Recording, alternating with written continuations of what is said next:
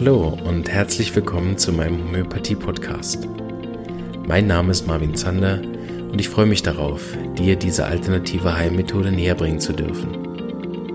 Ich werde dir die Hintergründe und Grundlagen leicht verständlich erklären, von meinen Erfahrungen und Erkenntnissen berichten und dir ermöglichen, alle Bereiche dieser ganzheitlich wirkenden Therapie kennenzulernen. Ich freue mich, dass du dabei bist und wünsche dir viele Erkenntnisse bei der heutigen Episode.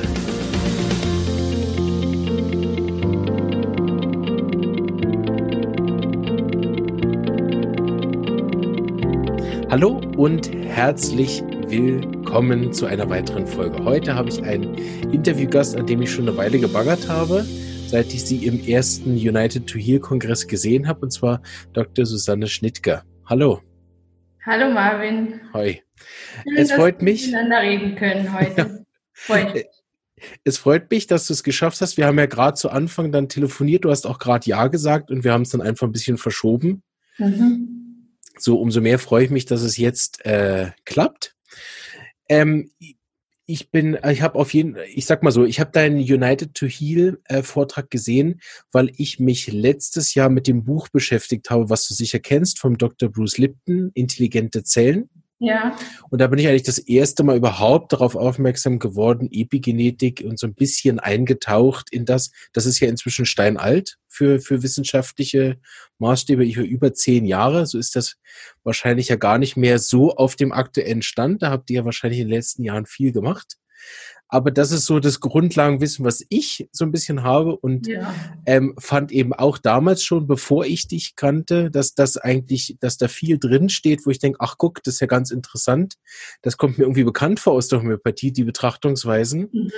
Und äh, habe dann gesagt, oh wow, eine Epigenetikerin im United to Heal, da muss ich unbedingt mal reinschauen und dein dein äh, Interview damals, das erste und auch die anderen, die du inzwischen gegeben hast, haben mir sehr gefallen. Deshalb, da werden wir so ein bisschen äh, wiederholen, anknüpfen und nachher noch den Link machen natürlich zur Homöopathie. Alles klar. Für die, die dich noch nicht kennen, damit fangen wir an jetzt. Ja. Kannst du dich ein bisschen vorstellen? Ja, also ich habe ähm, äh, Biologie studiert und habe mich dann auf Genetik spezialisiert. Ich habe 30 Jahre Genetik gemacht, erst an der Uni und dann in einem Privatlabor ähm, habe mich zunächst mit äh, angeborenen genetischen Erkrankungen beschäftigt, später dann mit äh, Leukämien. Das sind ja erworbene genetische Erkrankungen, also nicht unbedingt geerbte, sondern da ist das Genom dann später in einigen Zellen kaputt gegangen. Und da habe ich ähm, sehr viel geforscht ich habe nebenbei mich eigentlich immer sehr für die Homöopathie interessiert und habe 98 auch da meine erste Ausbildung abgeschlossen. Das war aber ähm, lange Zeit mehr so ein Hobby, hat mich immer begleitet und ich war ähm, als Wissenschaftlerin auf dem genetischen Gebiet tätig. Vor fünf Jahren habe ich dann ähm, praktisch meine wissenschaftliche Karriere ähm, ich, will nicht sagen, als Akta gelegt, aber ich habe das, äh, ähm, ha, habe aufgehört, das äh, beruflich zu machen und bin seitdem als Homöopathin tätig, hauptberuflich. Und ich interessiere mich aber trotzdem noch sehr für Forschung. Und ich leite auch einen wissenschaftlichen Arbeitskreis in Gauting an der Akademie und äh, ja, und die Epigenetik ist für mich eigentlich die ideale Verknüpfung zwischen der Genetik äh, und der Homöopathie. Also wie die Epigenetik die Verknüpfung zwischen dem Genom und der Umwelt ist, ist es für mich eben auch die Verknüpfung zwischen meinem alten und dem neuen äh, Beruf. Und deshalb ist es für mich eigentlich so äh, wahnsinnig reizvoll. Marvin, ich höre dich nicht. Ja, ich bin gerade, jetzt bin ich wieder da. Hallo. ähm, dann würde ich vorschlagen, reden wir als erstes über den Unterschied, ne? dass das nachher allen klar ist, der Unterschied Epigenetik und Genetik. Ja, das wird, wird leicht mal durcheinander geworfen und mir ist es persönlich immer so wichtig, weil es immer heißt, ja, man weiß ja jetzt auch, dass die Homöopathie die Genetik verändern kann und ähm, das sehe ich einfach nicht so. Also die Genetik ist das, was wir ähm, von Vater und Mutter vererbt bekommen und das, was wirklich fest ist. Wir haben in jeder Körperzelle die gleiche genetische Information, die ist zur Hälfte vom Vater, zur anderen Hälfte von der Mutter. Und diese genetische Information ist in allen Zellen des Körpers gleich, aber und sie verändert sich im Laufe des Lebens auch nicht, im Idealfall, es sei denn, wir bekommen einen Krebs. Aber normalerweise ändert sich diese Information nicht, die ist total starr.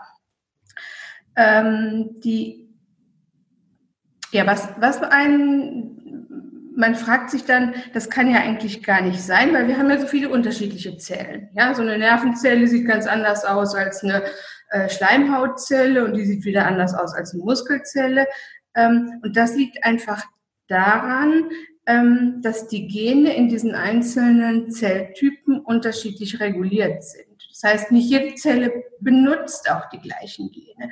Wir haben zwar die gleichen Gene in jeder Zelle, aber manche liegen da einfach nur still und in anderen Zellen wird ein ganzes, ganz anderes Repertoire von Genen benutzt. Und deshalb haben wir so viele unterschiedliche Zellen. Und ein schönes Beispiel aus dem Tierreich finde ich immer mh, hm, den Frosch und die Kaulquappe die genetisch komplett identisch sind, aber in diesen Stadien äh, ganz unterschiedliche Gene benutzen. Und das Gleiche ist der Fall zum Beispiel bei der Raupe und dem Schmetterling und so weiter. Also da gibt es ganz, ganz viele unterschiedliche äh, Beispiele, wo man da wirklich diese Diversität äh, sehen kann, wie Gene auch wirklich unterschiedlich benutzt werden. Man hat ja 2003 das Humane Genomprojekt abgeschlossen. Da heißt es erstmals ein ganzes Genom eines Menschen sequenziert worden. Und man hatte eigentlich erwartet, dass man 100.000 Gene finden würde. Einfach weil man so viele unterschiedliche Proteine im Körper hat. Und es war eigentlich klar, wie viele. Man wollte sie nur einfach auch nachweisen und sequenzieren. Und man hat sich dann gewundert, äh, dass auf einmal nur 21.000 gefunden wurden. Das war schon mal irgendwie eine komische Enttäuschung. Und ähm, ja, mittlerweile ist die Zahl noch weiter runtergegangen. Einfach weil der Begriff Gen dann nochmal wieder umdefiniert wurde, weil das ist auch nicht so ein konstanter Begriff. Also man hat jetzt so 19, 18 bis 19.000 Gene, sagen wir. Ja, und äh, da hat man sich natürlich gefragt, gut, die Genetik kann ja doch nicht alles sein. Ja, man hatte sich so die große Erkenntnis erwartet, dass man ganz viel weiß und ganz viele neue Medikamente entwickeln kann, ganz spezifisch. Und äh, ähm, auf einmal war man so ein bisschen desillusioniert. Und ähm, was dann auch auffällig war, dass die Komplexität des Genoms überhaupt nicht korreliert mit der Komplexität des Organismus. Ja, also wir haben 3,3 Milliarden Basenpaare. Das sind so die Einheiten, aus der unser Erbgut zusammengesetzt ist. Und 3,3 Milliarden ist halt für den Menschen charakteristisch. Das wusste man dann nach, der, äh, nach dem Genomprojekt genau. Und äh, eine Amöbe aber hat ähm, 16, nee, wie viel hat sie? 700 700 Milliarden, also wirklich 200 Mal so viel Gene wie der Mensch. Und auch der Weizen hat fast 20 Mal so viel Gene äh, wie der Mensch. Und äh, das, das kam jetzt alles überhaupt nicht hin. Und dann hat man natürlich, wurde durch all diese Fakten klar, dass das Genom nicht alles sein kann, was uns als Menschen bestimmt. Und dann wurde eigentlich mehr oder weniger die Genetik, die Epigenetik so ein bisschen wiederentdeckt die hatte, die kannte man eigentlich schon viel länger, äh, aber irgendwie hat sich keiner so richtig da, so ganz konkret dafür interessiert und man hat sich voll auf das Genom ähm, konzentriert. Und man sagt jetzt so ein bisschen, wir leben jetzt im postgenomischen Zeitalter, weil ja das Genom jetzt bekannt ist und doch vielleicht nicht ganz so spannend, wie wir dachten. Und jetzt äh, sind wir in das postgenomische, also in das epigenetische Zeitalter ähm, übergegangen. Ja, was ist jetzt die Epigenetik? Also viele Menschen denken immer, das ist irgendwie was Esoterisches oder irgendwie so eine, äh, wie wirkt das, wie so eine spukhafte Fernwirkung. Das ist aber Quatsch. Ja, die Epigenetik ist wirklich was komplett Chemisches, was Naturwissenschaftliches. Ähm, das sind einfach chemische Veränderungen der DNA, die man ganz normal chemisch messen kann. Gibt es Hochdurchsatzmethoden mittlerweile. Äh, also wie man das Genom sequenzieren kann, kann man die Epigenetik genauso äh, mit relativ ähnlichen Methoden genauso nachweisen. Und diese ähm, epigenetischen chemischen Veränderungen sind halt in allen möglichen Zelltypen unterschiedlich. Die sind äh, in Zelltypen unterschiedlich, die verändern sich mit dem Alter und die verändern sich vor allem auch mit der Lebensweise. Das heißt, äh, es bedeutet aber auch, ich habe einen Einfluss mhm. auf mein Genom. Mhm. Ja? Man ist also dem, was man von Vater und Mutter mitbekommen hat, nicht einfach ausgeliefert, mhm. sondern wir haben einen Einfluss. Einfach dadurch, dass die epigenetischen Modifikationen verändert werden können und wir so im Prinzip auch einen gewissen Einfluss auf die Benutzung könnte man sagen, vielleicht in so Computerterminus, dass der äh, Genetik die Hardware ist und die Epigenetik die Software? Oder ist ja, es genau. zu vereinfacht? Nein, das ist, das ist genau so und so hat es, glaube ich, auch der Peter Spork mal definiert, also Genetik als Hardware und Epigenetik als Software. Mhm. Und ähm, so sehe ich das auch. Ähm, das heißt ja nicht nur, weil wir äh, mit der Homöopathie die Genetik nicht verändern können, dass wir genetische Krankheiten nicht homöopathisch behandeln können.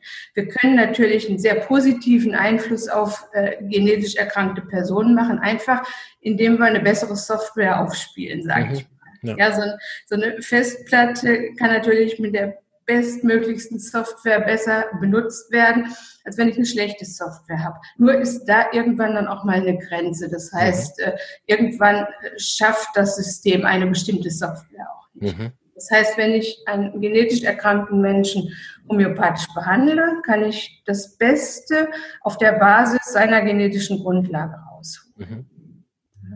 Mhm. Und bei der, ja. bei der Be äh, Behandlung von epigenetischen Erkrankungen bin ich da einfach noch ein bisschen flexibler. Ja, da kann man einfach noch, noch mehr rausholen. Ja, ich denke, das wird auch, also auch die Forschung habe ich immer so ein bisschen im Auge, seit ich dein Interview gehört habe, weil ich mich manchmal ein bisschen schwer tue, wenn die Leute sagen, wo genau ist denn die Grenze der Homöopathie? Und da tue ich mich immer so ein bisschen schwer, weil ich natürlich auch äh, als junger Homöopath immer noch viel bei den großen Meistern schaue. Ja. Also hoffentlich für immer, aber im Moment noch sehr viel, oder? Und dann, dann je mehr man, je mehr Meister man dann hört, hat man irgendwann das Gefühl, ja, ich kann eigentlich alles, oder? Weil es gibt immer irgendjemand, der dann doch irgendeinen MS-Fall noch behandelt hat oder irgendeine mhm. seltene Krankung, ne? wo ich dann manchmal denke, ja, also bei mir in der Praxis habe ich schon manchmal Mühe mit Kopfschmerzen. so, da muss ich vielleicht mit den ganz äh, starken Krankheiten gar nicht erst anfangen, oder? Da habe ich das Glück, ich bin in einer, in einer Partnerschaft äh, mit jemandem, der 20 Jahre Vorsprung hat. So, wenn ich mal irgendwo hänge, dann frage ich ihn. So. Aber auch äh, wir können ja nicht alles. Und dann sage ich mal, ja, also grundsätzlich ist es halt sicherlich da eine Grenze, wo überhaupt gar keine Selbstheilung mehr stattfinden kann, oder? Aber auch das ist ja eine sehr schwammige, also was, weil nehme ich jetzt die medizinische Definition von unheilbar oder nicht, dann stelle ich schnell fest, dass es in Homöopathie Beispiele gibt dafür. Ja. Und das ändert sich ja dann auch wieder, selbst wenn die Medizin dann neue Medikamente hat, ist ja auch plötzlich nicht mehr unheilbar. Ne?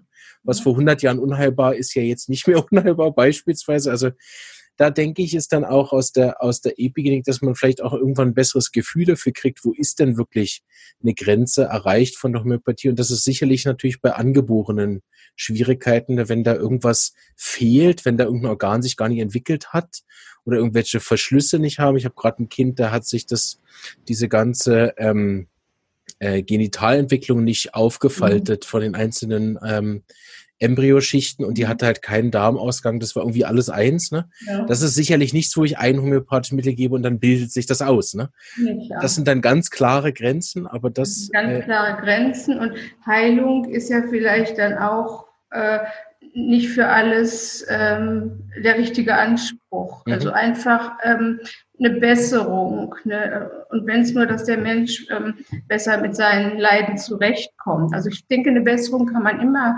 ähm, erreichen. Und die Schwere der Erkrankung hat ja auch nicht unbedingt was damit zu tun, ob man Erfolg hat oder nicht, weil ja. äh, man muss ja irgendwie den roten Faden finden und muss das Problem des äh, Menschen erkennen. Dann kann man vielleicht auch eine schwere Krankheit heilen, aber da ist natürlich auch immer so ein bisschen die Mitarbeit des Patienten gefragt, inwieweit kann der sich öffnen und da hat man oft bei äh, nicht so schweren Erkrankungen keine Chance und bei größeren Erkrankungen klappt es dann auf einmal. Ja. Stimmt, das ist ein sehr interessanter Punkt. Und das ist eine super Überleitung, wenn ich mich nicht irre, auch für das zweite äh, Bereich, den wir so ein bisschen anschauen wollten, wie, wie ich denn mit der Epigenetik jetzt im Alltag auch umgehen kann. Ja. Weil, weil wenn ich das beeinflussen kann, ist natürlich die nächste Frage gerade von mir. Ja, mhm. wie, was, wo? Also es ist tatsächlich, es ist tatsächlich so, dass praktisch alles einen Einfluss auf die Epigenetik haben kann. Das fängt an bei der Ernährung. Das ist ähm, ähm, ja, wie be bewege ich mich ausreichend? Leide ich unter viel Stress oder gönne ich mir auch mal Entspannung? Ähm, nehme ich viele Medikamente, vergifte ich mich ähm, und auch ganz soziale Faktoren, ja, die, der Stress ähm, von der Arbeit, ähm, die, die, die sozialen, familiären Verhältnisse, wie sind die? Bin ich als Kind ähm, liebevoll behandelt worden oder bin ich vielleicht sogar misshandelt oder missbraucht worden?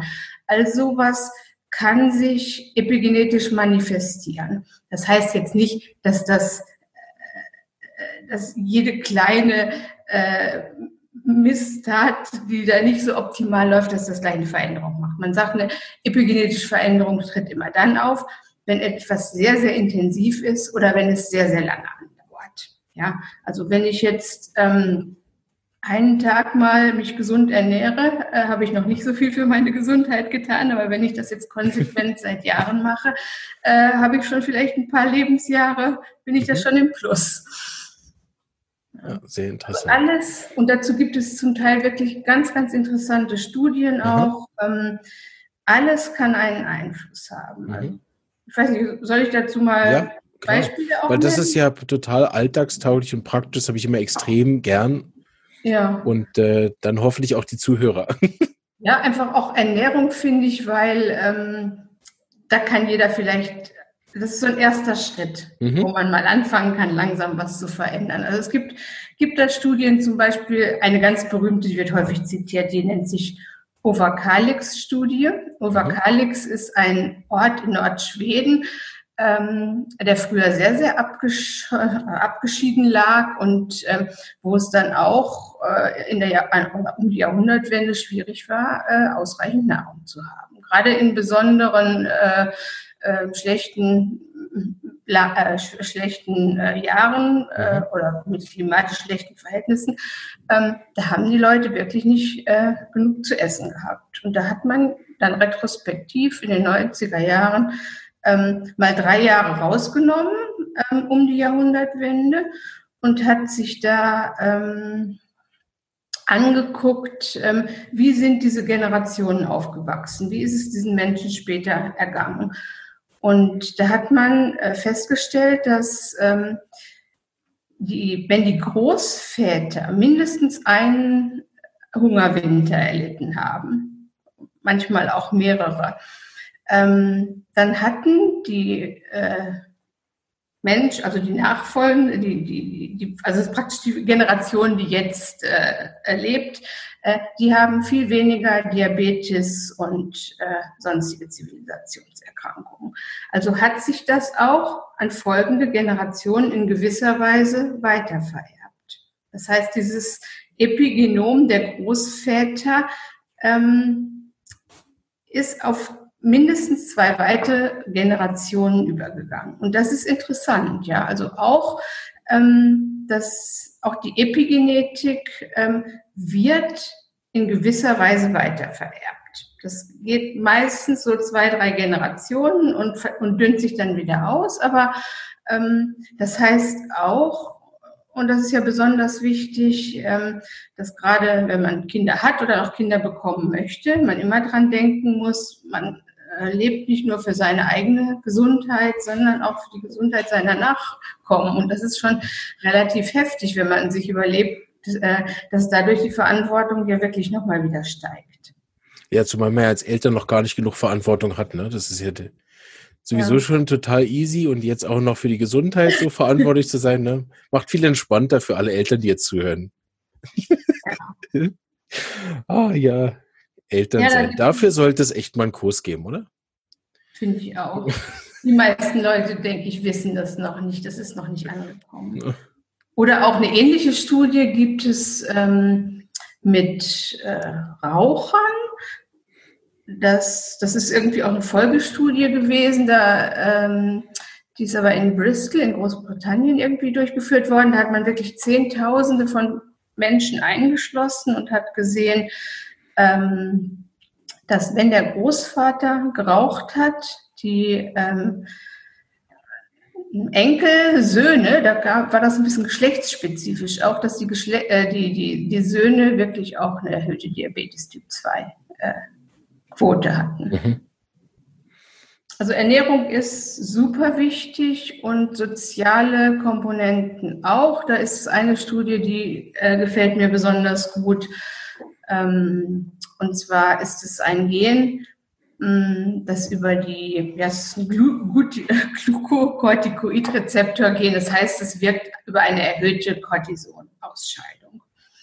Und da hat man ähm, Gehirne von Suizidopfern untersucht auf dieses Gen, also und hat dann verglichen die Suizidopfer, die in der Kindheit äh, missbraucht worden sind und Suizidopfer, die eben nicht missbraucht worden sind und aus anderen Gründen Suizid gemacht haben. Und die in der Kindheit missbraucht worden sind, da war eben diese, äh, dieses Gehirn, also dieses Gen war hochmethyliert. Also methyliert ist ein Mechanismus, über den zum Beispiel Epigenetik läuft, wenn die DNA an der Stelle methyliert ist. Und das war da bei den Suizidopfern so. Also ein Gen und zu diesem Gen gibt es verschiedene Untersuchungen.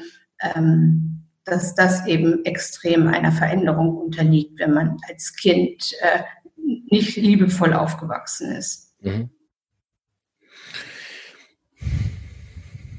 Ich habe da mal gelesen, fällt mir in dem Zusammenhang ein, ich weiß nicht mehr, in irgendeiner Fokusbeobachter irgendwie sowas, dass man auch die Kriegstraumata dann wie oft in, in, in auch vielen Folgegenerationen dann noch nachweisen kann. Weißt du da auch was drüber? Ja, mir fällt jetzt ganz konkret nichts ein, aber das gibt es wirklich, dass, ähm, dass man da bei Menschen Albträume nachgewiesen hat, äh, auch über Situationen, in denen sie persönlich gar nicht gesteckt haben, sondern äh, auch Väter oder, oder Großväter. Was ich sehr interessant finde, ich beschäftige mich seit drei Jahren äh, mit ähm, systemischer Psychologie. Ich weiß nicht, ob du die Interviews gehört hast von Marco Riefer. Der war ja auch ein paar Mal am United to Heal. Mhm. Und den habe ich auch hier im Interview. Der erscheint, glaube ich, vor oder nach dir. Also entweder ist er schon gelaufen oder er läuft noch mhm. demnächst. Aufgenommen habe ich es mich schon. Und da untersucht man ja explizit genau solche Faktoren auch. Ne? dass, dass man untersucht, von, von, von welcher Seite her kommen dann diese Beschwerden, oder? Ja. Das ich sehr interessant, dass man das dann in der Epigenetik eben auch wieder findet, die Sachen, die man äh, zuvor über Psychologie auch wie gesehen hat. Ja. Und das war eigentlich der Grund, warum ich mich auch viel jetzt mit dem beschäftigt habe also mit Epigenetik und mit der Systemik, mhm. weil wir das ja in der Homöopathie sowieso machen, die Blutsverwandten zu untersuchen auf ihre ähm, ja, Miasmatik, würde man in der Homöopathie ja. korrekt mhm. sagen. Ne? Ähm, und ähm, das ist, glaube ich, eine der, der, großen Schnittstellen nachher mit der Epigenetik, ne? die Miasmen. Ja, das sehe ich auch so. Bevor wir da hinkommen, habe ich aber noch eine Frage. Ich würde gerne das mhm. nochmal zurückgehen. Ähm, und zwar habe ich mir überlegt, von dem bisschen, was ich verstanden habe aus dem Buch, hatte ich oft das Gefühl, ob man es vielleicht so ausdrücken kann. Wahrscheinlich ist es ja zu vereinfacht, aber ähm, die Gene, also die Genetik entscheidet, also entscheidet die Genetik, welche Art wir von Krankheit kriegen und das Epigenom entscheidet, ob, oder kann man das nicht so trennen? Ich habe das ich manchmal. Glaube, das kann man, das kann man in gewisser Weise schon so sagen, das gilt nicht für jede genetische Mutation. Ah, okay. Ja, es, ist, es sind, unterliegen tatsächlich nicht alle Gene der epigenetischen. Ah, interessant. Okay. Sogenannte Housekeeping-Gene, die sind immer in Betrieb, sage ich mal. Oder ja. ähm, ich denke, dass es ähm, einige Erkrankungen gibt, wo man das so sagen kann. Ich denke, das gilt gerade so für Gene, die in irgendwie in dem Umfeld ähm, Zivilisationserkrankungen stehen. Mhm. Ja, also alles, was in, da reinspielt, da ist schon eine gewisse Veranlagung da.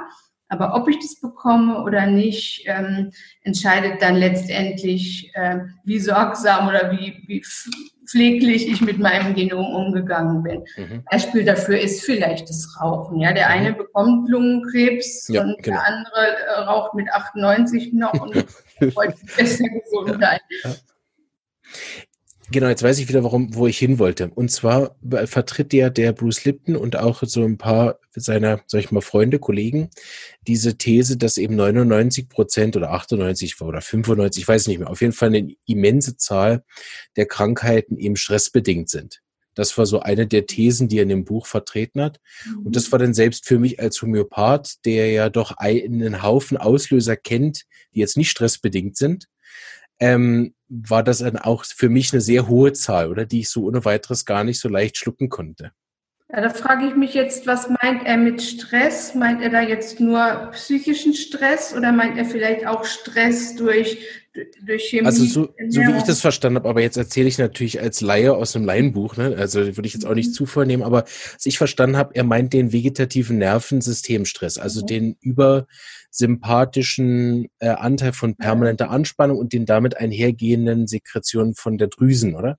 Die ja dann mit an den Sympathikus gekoppelt sind. Ich glaube, dass er das gemeint hat.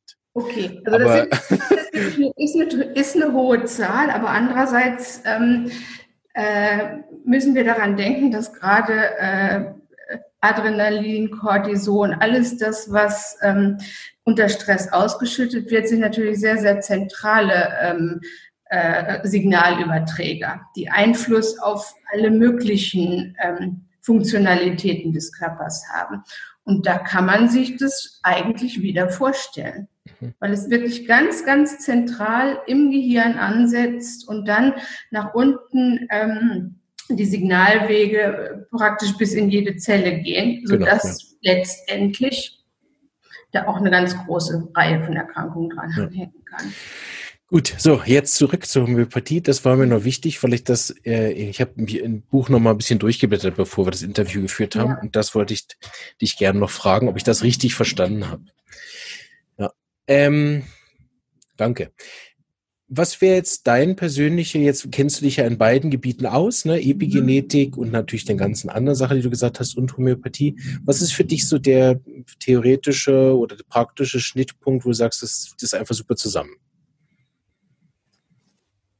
Gut, ich meine, genauso wie wir äh, über Ernährung was verändern können in uns, denke ich auch, dass die homöopathischen Arzneien äh, Signale setzen können, die bestimmte äh, Prägungen, sage ich mal, ich nenne diese, diese äh, epigenetischen Veränderungen jetzt einfach auch mal Prägungen, mhm. den Organismen einen Impuls geben, dass man diese Prägung selber besser wieder verändern kann oder mhm. rückgängig machen ja, es ist ja nicht so einfach. Wir haben ja gehört, manche Prägungen können sich über zwei, drei Generationen erhalten. Das heißt, äh, je länger die bestehen, desto größer muss natürlich auch meine Mühe sein, die wieder rückgängig zu machen und ins Gleichgewicht zu bringen. Ja. Und ähm, wenn ich jetzt etwas, eine epigenetische Veränderung heilen oder anstoßen möchte, die ich vielleicht seit einem Jahr habe oder seit zwei Jahren und die letztendlich in einer Beschwerde enden, ähm, werde ich das vielleicht ähm, mit einer kürzeren Behandlung erreichen können, als wenn ich etwas verändern will, was sich schon seit Generationen manifestiert hat und was ich schon lange mit mir trage. Das mhm. ist natürlich mühsamer, wie bei jeder chronischen Krankheit, sage ich mal. Je länger sie anhält, desto mehr Mühe habe ich dann auch äh, bis zur vollständigen Heilung. Genau, das ist die eine Schnittstelle, dass ich wirklich denke, dass man mit der Homöopathie solche Impulse setzen kann. Und das ist ja im Prinzip die gleiche Schnittstelle, würde ich denken, wie die Miasmen. Mit denen, also es ist ein Begriff, den hat äh, Hahnemann damals, der Erfinder der Homöopathie, schon geprägt, weil er einfach im Laufe der Jahre gemerkt hat, er kann bestimmte Dinge gut heilen, aber bestimmte Menschen haben die Tendenz, bestimmte Krankheiten auch immer wieder zu bekommen. Ja, das, ähm, und er hat diese Veranlagung praktisch Miasmen genannt, weil er kannte noch keine ähm, Genetik, die war noch nicht entdeckt, er kannte noch keine äh, Bakterien oder andere Mikroorganismen in dem Sinne.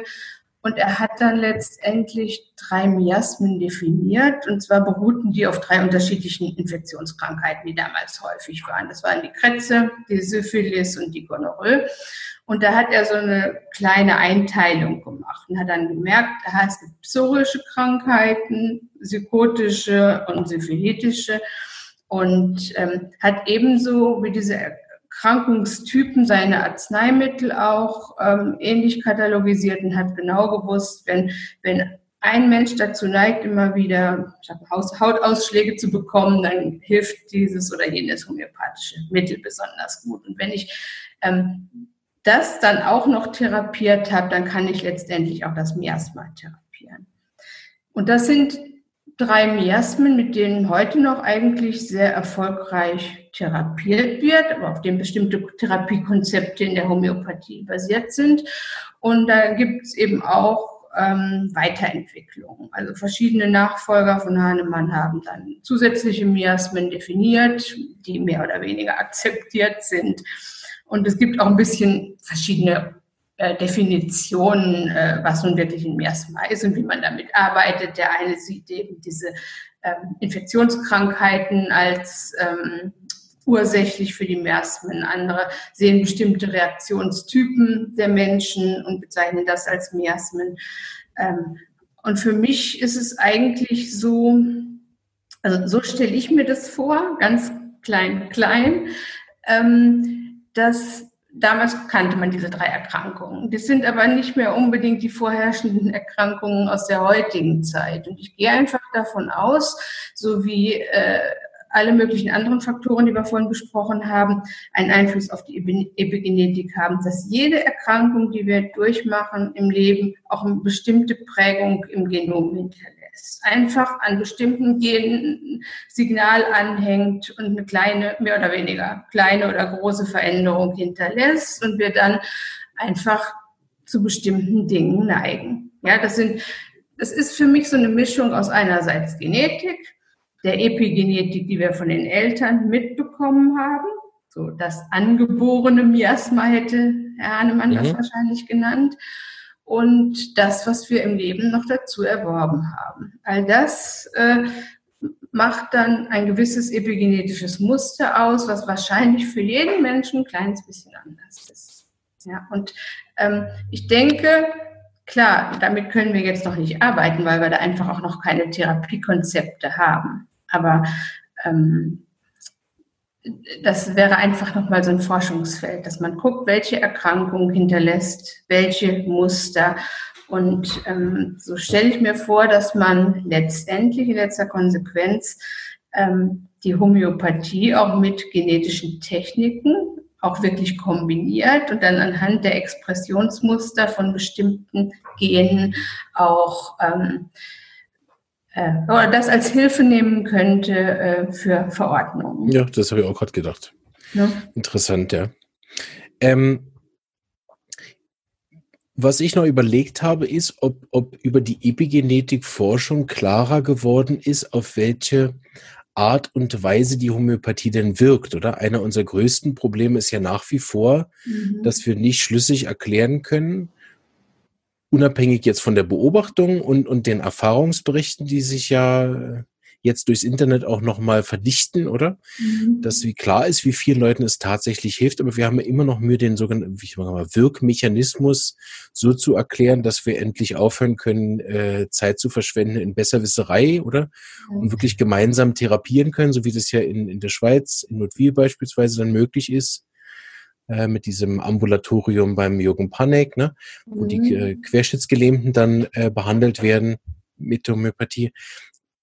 Gab es über die, über dein Verständnis jetzt mit der Epigenetik irgendeinen Ansatzpunkt, den man verfolgen könnte? Also ich denke, dass das einfach nochmal wieder eine ganz andere Ebene ist. Also die Epigenetik ist zwar ein Verknüpfungspunkt zwischen mhm. Homöopathie und Genetik, aber wie das Ganze wirkt, das wäre für mich eher ein physikalischer Mechanismus noch, der mhm. dahinter steht. Genau, das ist ja anzunehmen. Es sind ja verschiedene Mechanismen im Gespräch. Das ist die Quantentheorie, das sind die Nanopartikel, das sind, ähm, ja, was die vierte Phase des Wassers. Da gibt es ja verschiedene ähm, physikalische Hypothesen, wie letztendlich die Homöopathie wirken könnte, wie der Wirkmechanismus oder die Informationsübertragung laufen könnte. Ähm, und das sind alles Hypothesen, ähm, die ich ermutigend finde und die mir sagen, okay, ähm, es gibt physikalische Dinge, die wir einfach noch nicht äh, bis ins letzte Detail verstanden haben. Ja. Und das könnten Signalüberträger sein, aber das wissen wir noch nicht. Ja. Das sind alles, finde ich, gute Hypothesen, aber keine davon ist bisher bewiesen. Ja. Und das ist praktisch nur ähm, die Signalübertragung. Ähm, aber wie das dann an der Genetik ankoppelt, ist unklar. Mhm. Da gibt es ja die eine Theorie, dass, dass die ganze Signalübertragung vielleicht doch nicht nur energetisch ist, sondern dass es da tatsächlich Nanopartikel im Spiel sind. Mhm. Äh, äh gibt es ja, jetzt fällt mir der Name leider nicht ein, blöd, aber ähm, der wirklich zeigt oder, oder da gibt es Forschung zu, die ich leider nur nicht im letzten Detail verstehe, aber er zeigt, dass die Nanopartikel direkt an der DNA ansetzen und da chemisch reagieren und da was machen. Mhm. Ja, das wäre aber ein Konzept, was ähm, so ein bisschen dem widerspricht, dass, dass äh, die Hypothese eigentlich immer war, mh, hm, die Homöopathie ist eine energetische Behandlungsform. Mhm. Äh, es kommt so ein bisschen jetzt auch ins Gespräch, ob es nicht vielleicht doch irgendwelche Nanopartikel sind, die damit mhm. spielen können. Ähm, ja. Was ich mich gefragt habe, aber ich glaube, das hast du eben schon versucht zu beantworten.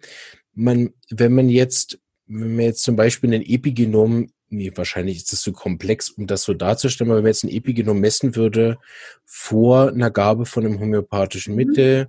und nach einer homöopathischen Gabe, die auch funktioniert hat, also die sozusagen die subjektiven, ja. objektiven Sachen auch tatsächlich verändert hat, Laborwerte sind besser, mhm. Stimmung ist besser und man würde jetzt der Epigenom wieder messen, oder? Könnte man da nicht sozusagen äh, sich wiederholende Parameter in der Veränderung feststellen oder ist es dafür zu einzigartig? Also es gibt ja tatsächlich äh, eine indische Forschergruppe um den Herrn, ich hoffe, ich spreche das jetzt richtig aus, Kuda Buksh heißt der, glaube ich. Der macht sehr, sehr viel äh, Homöopathieforschung und der macht eben auch so ähm, Expressionsstudien. Das heißt, er gibt bestimmte Arzneien und untersucht das Blut äh, vor und nach der Mittelgabe und ähm, kann da wirklich Expressionsunterschiede nachweisen. Also das sind erste Ansätze, die äh, total interessant sind. Und was da im Moment noch ein bisschen fehlt, ähm, sind mehr Zahlen. Wir brauchen mehr von diesen Untersuchungen, weil es einfach so ist, desto mehr ähm, Parameter ich untersuche, desto mehr Zahlen brauche ich, ähm, um es wirklich nachzuweisen. Genau, und das, ja. wenn man dann wirklich ähm, äh, 100.000 Methylierungsstellen im Genom anguckt ähm, und das für mehrere Menschen, ist es im Moment noch sehr, sehr teuer. Mhm. Deshalb ist die Forschung einfach noch nicht so weit gediehen und es ist auch noch nicht von anderen Gruppen reproduziert worden. Das genau. steht einfach aus. Das, ähm, das sind interessante Vorergebnisse, aber ähm, müssen halt noch reproduziert werden. Mhm. aber es ist genauso, wie du sagst. Vor der Gabe, nach der Gabe untersucht und Unterschiede gefunden. Ja. Nur wenn man, wenn die Zahlen nicht groß genug sind, dann ähm, hat man bei solchen äh, Untersuchungen auch häufig Zufallsergebnisse. Ja. Deshalb muss man einfach größere Zahlen haben. Es gibt ja zwei Sachen, die der Bruce Lipton auch in seinem Buch sagt, in Richtung Homöopathie. Einen ganz konkret, wo über Flüssigkristalle redet.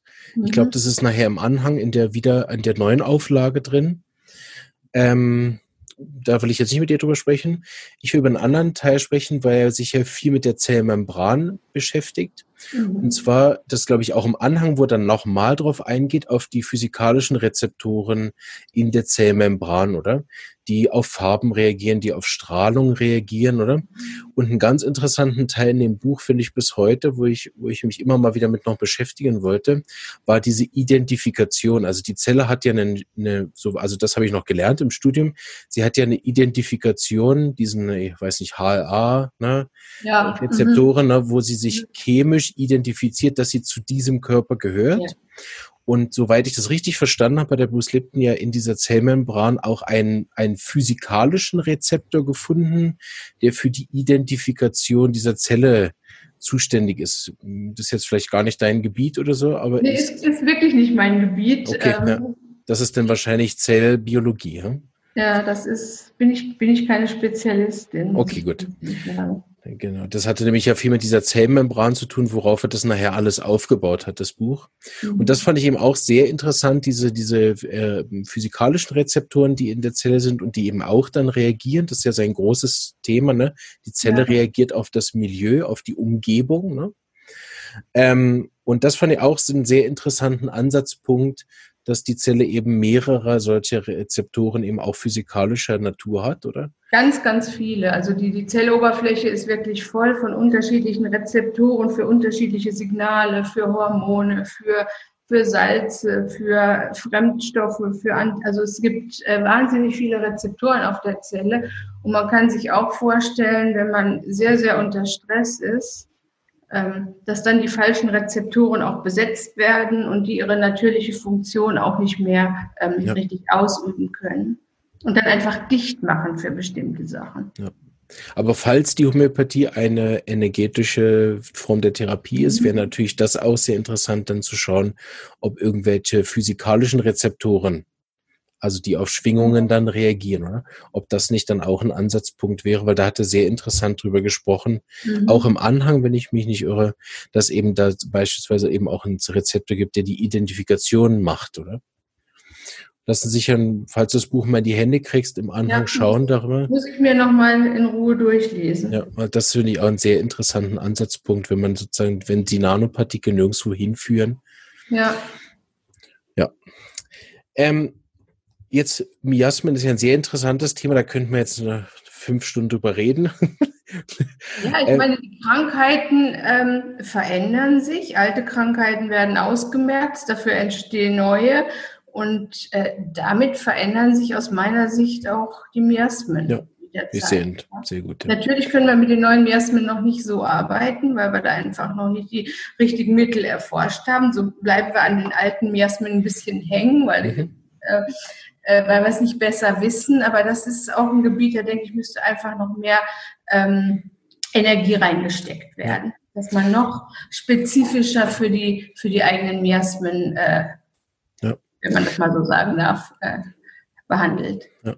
Da werde ich demnächst im Podcast auch eine intensive Phase mit haben, weil wir ja mit Miasmen auch arbeiten, sehr intensiv an der SAI-Schule mhm. und Dr. Justus ja sehr intensiv auch in die Methodik mit eingeführt hat, also ja. die, die nicht nur sozusagen auf der Ebene der Krankheit, sondern auch auf der Ebene von Persönlichkeit, wodurch mhm. wir eigentlich wenig Bezug haben zur, zur Primärkrankheit, oder? Sondern dass wir Arten von Krankheiten entdecken, oder? Mhm. Dass wir, ja. dass wir Krankheiten entdecken, die dann mit, mit dem Syphilis, mit der Syphilis als solche überhaupt nichts zu tun haben, also nicht mal mhm. entfernt, oder? Aber einen syphilitischen Art von Verlauf aufweisen, oder? So dass wir eigentlich nachher mehr auch in der Homöopathie zu Hause sind mit den Miasmen, dass wir eben ja auch mit, mit, mit gewissen Mitteln nicht Schnupfen behandeln, sondern eine Art von Schnupfen, ne? die mhm. ich halt einerseits einteilen kann in die individuellen Symptome und eine Arznei finden kann, die ich aber durch die Art und Weise, wie jetzt die äh, Verletzung sich weiterentwickelt, Art und Weise, wie sich auch nachher die Leukämie zeigt in den mhm. Symptomen, die sie dann eben ausprägt. Man sagen kann, ah, das ist ein langsamer Verlauf, das ist das und das Miasma, das ist ein rapider, schneller Verlauf, da ist die Schwäche im Vordergrund, während bei einem anderen Fall die Schmerzen im Vordergrund sind, oder? So dass man auch Arten von Krankheiten dann so definieren kann und da äh, schiebe ich schon ein bisschen vor mir raus. Da scharren schon alle mit den Füßen, weil ich das endlich mache. Mhm. Aber es so ein Riesenthema ist, habe ich das noch nicht gemacht. Und das äh, deckt sich eben auch mit meinem Verständnis wieder über diese individuelle Epigenom sehr gut ab, ne? Wo es dann eben gar nicht um Krankheiten geht, sondern um Art von Krankheiten, ne? Und, und dann kann ich das mit der Krankheit, ne? Wie reagiere ich? Reagiere ich mit Entzündung? Reagiere genau. ich mit, äh, mit Abstoßung oder? Ja. Genau, und das hattest du, glaube ich, in einem Interview mal gesagt, dass vor allen Dingen eben die Viruserkrankungen dann wie auch zum Beispiel auch einen Eindruck natürlich hinterlassen können. Ja. Ne, und wenn man dann sieht, dass gewisse äh, Viruserkrankungen eben dann einen psychotischen Verlauf haben beispielsweise, ne, dann kann man das auch wieder sehen, dass, okay, der, diese Art gehört eben dann in den in die Weiterentwicklung von den mhm. Erregern. Ne? Dass die, die ja, und Viren sind für mich ganz klar äh, epigenetische Erkrankungen, weil mhm. die ja ähm, sich praktisch in uns festsetzen. Genau. Ja. Werden wir ja nie wieder los. Es mhm. ist ja anders wie eine Streptokokkeninfektion, wo ich die Streptokokken mhm. hinterher ähm, ähm, dann gar nicht mehr nachweisen kann, obwohl sie vielleicht auch ein, eine epigenetische Prägung hinterlassen haben. Aber die Viren bleiben uns ja lebenslang erhalten. Ne? Das genau. können wir ja an, an Windpocken und ähm, ja. äh, Gürtelrose, dass, dass auch sowas immer wieder mal ähm, ausbrechen kann. Ja. Wenn, damit wir äh, trotz des spannenden Themas langsam zum Ende kommen, wenn ich das richtig verstanden habe, dann hast du, benutzt du das eigentlich vor allem dann in der Ressourcenaktivierung vom Patienten, ne, dieses Wissen. Also, dass du ihm eben auf die Ernährungsveränderung hinweist, dass du ihm auch wirklich, sag ich mal, in der allgemeinen Beratung wirklich auch motivierst, selbst an diesen Themen zu arbeiten. Ich glaube, das ist so das Kernthema, was wir heute mitnehmen können. Auf jeden Fall, das müssen wir jedem mitgeben, dass er äh, die Leute kommen ja oft mit den Argumenten, ach, Diät nützt bei mir ja doch nichts. Ähm, meine Mutter hatte schon Übergewicht und meine Oma auch. Und äh, es gibt natürlich Gene, die eine gewisse Veranlagung auch mitgeben, aber die, äh, denen darf man nicht einfach die Schuld geben. Mit ein mhm. bisschen ähm, Motivation und Eigenmotivation ähm, kann man da doch eine Menge schaffen. Vielleicht wird man nicht äh, gerade eine Gazelle, aber äh, es müssen nicht äh, ja, zwei Zentner sein. Ja, und das finde ich einen ganz, ganz tollen Bereich an der Homöopathie, dass man eben darüber, dass man den Patient in der Tiefe so gut versteht, oder? Einfach man, verstehen, ähm, warum braucht er das für Genau. Sie? Das ja. geht vielleicht auch ähm, um Generationen. Mhm. Das, äh, wirklich, das ist auch ein wichtiger Punkt, dass man ähm, auch die Familienanamnese mit in Betracht mhm. zieht. Aber das hat genau. ja Hahnemann in den letzten Jahren auch schon gemacht. Genau. das darf man auch nie vergessen. Ja. Und wenn man keine eigene Motivation hat, dann kann man sie eben daraus ziehen, dass es vererbt wird. Ne? das finde ich, also das ist auf jeden Fall der Punkt, den ich heute nochmal ganz bewusst wahrgenommen habe dachte, hm, ja, okay. Wenigstens an seine Nachkommen denken. Wo, wobei ich keine Ahnung habe, warum unser Sohn nur äh, Nudeln ohne Soße isst. Also das hat er 100 pro von keinem von unseren Familienbereichen. Das ist, auch ein bisschen kindertypisch. ja, so Mögen ganz viele Kinder ganz gerne. Ja, also ich glaube, was, man, muss man muss solche Vorlieben, die dann zeitweise einfach da sind, auch respektieren. Aber ich könnte ihm natürlich jetzt Druck. Wissen, was sie brauchen. Ja. Ich könnte natürlich. Ganz anderen Instinkt. Ja. Ich könnte mir jetzt Druck machen, dass er damit die Gesundheit seiner Kinder gefährdet. Ne? Vielleicht hilft oh, das. aber schon sehr vernünftig sein. okay, ich probiere es später, wenn er ein bisschen älter ist. Ja, genau. Aber wir haben noch Zeit. Grundsätzlich möchtest du noch ein Thema präzisieren? Ist dir noch was wichtig, das wir noch besprechen? Meine Fragen sind ja. erschöpft. Ich habe das eigentlich auch. Äh ich denke, das Wesentliche haben wir besprochen. Einfach, ähm, mir ist wichtig, dass jeder ähm, weiß, dass er äh, seinem Genom nicht machtlos ausgeliefert ist, dass man was machen kann. Ähm, und wenn es einem vielleicht nicht so gelingt, mit etwas, etwas zu verändern im Leben, äh, dass man da vielleicht auch einen Anstoß über die Homöopathie bekommen kann. Ja. Die einfach hilft, dass man äh, auch mit sich selber sorgsamer umgehen kann und nicht mehr krank sein muss. Ah, ich weiß, was wir noch besprechen können zum Abschluss. Und zwar bist du ja in einem Projekt eingebunden, was wir wahrscheinlich demnächst dann auch über Facebook und so noch ein bisschen mehr vorstellen werden. Na, mit, mit deinen Kolleginnen von der Schule oder was das ist. Ach ne? so, ne? ja, das. Genau. Vielleicht kannst du da noch kurz darüber erzählen, in welchem Projekt du eingebunden bist, wo genau. das in Deutschland ist und auch, einfach, wo, wo ähm, deine Praxis ist, vom, von der Lokalisierung her. Also ich bin in München, meine mhm. Praxis, mhm. Ähm, aber ich bin eben auch ähm, am Forum in Gauting engagiert, also das mhm. Forum für Homöopathie, wo eben auch die Akademie für Homöopathie angeschlossen ist. Ähm, das Forum feiert dieses Jahr 30-jähriges Bestehen. Und äh, ja, im Zuge dieses ähm, 30-jährigen Bestehens wird es einen kleinen, kleinen Online-Kongress geben, wo äh, verschiedene Leute auch interviewt werden, ähm, die äh, im Forum aktiv waren oder immer noch sind. Mhm. Und ähm, zu diesem Zeitpunkt im Herbst wollen wir auch die Ausbildung ein bisschen modernisieren. Mhm. Einfach, dass ein bisschen, ähm, dass nicht nur Präsenzunterricht gibt, weil viele äh, Schüler sind immer von weit her gereist und hatten dann auch äh, hohe äh, Reise- und Übernachtungskosten. Und wir haben ja jetzt auch in der Krise ein bisschen gelernt, dass mhm. ganz viel mehr online geht, als wir uns vorher vielleicht zugetraut hätten. Und ähm, wir wollen das Unterrichtskonzept einfach, oder wir sind dabei, das zu verändern, ähm, neues Konzept zu erstellen. Und ähm, das läuft im Herbst dann an. Ja, und wir möchten das gerne dann vom Forum aus hier auf dieser Plattform auch nochmal vorstellen, gemeinsam. Ja, das machen wir. Da haben wir ja schon drüber gesprochen. Da suchen wir dann noch Termine. Hey, vielen Dank. Es hat mich ja, sehr gesprochen, mit dir zu, hat mich sehr gefreut, mit dir zu sprechen. Jetzt habe ich es geschafft. Ja, ich fand es auch nett. Und ähm, wenn du magst, gehört dir das letzte Wort. Ja, das habe ich eigentlich schon gesagt, oder? Genau. Einfach die Leute ermuntern ähm, äh, und man kann immer noch das Beste rausholen an allem, was einem die Natur so mitgegeben hat. Dann danke ich auch allen Hörern äh, zum Zuhören. Wenn irgendwelche Fragen sind, wie immer wisst ihr, alle Links, die ich so finde von ihr, äh, packe ich in die Shownotes, da könnt ihr sie finden. Ansonsten ähm, hat sie sicher auch eine offizielle Anschrift, die kommt dann auch noch mit rein für die Praxis, Website und so weiter oder dann über das Forum.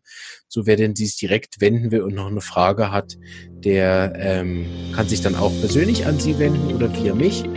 Und ähm, ja, können wir dich eigentlich bald wieder im, im United to Heal dann auch nochmal sehen? Nee, das war gerade, ne? Nee, bis jetzt ist, äh, es läuft ja gerade eine neue Staffel, genau. da bin ich jetzt aber nicht dabei. Genau. Gut, dann äh, sind wir gespannt, wo wir dich dann wieder entdecken werden bald. Alles klar. Alles Danke. Gute, mach's gut. Ja, tschüss. tschüss.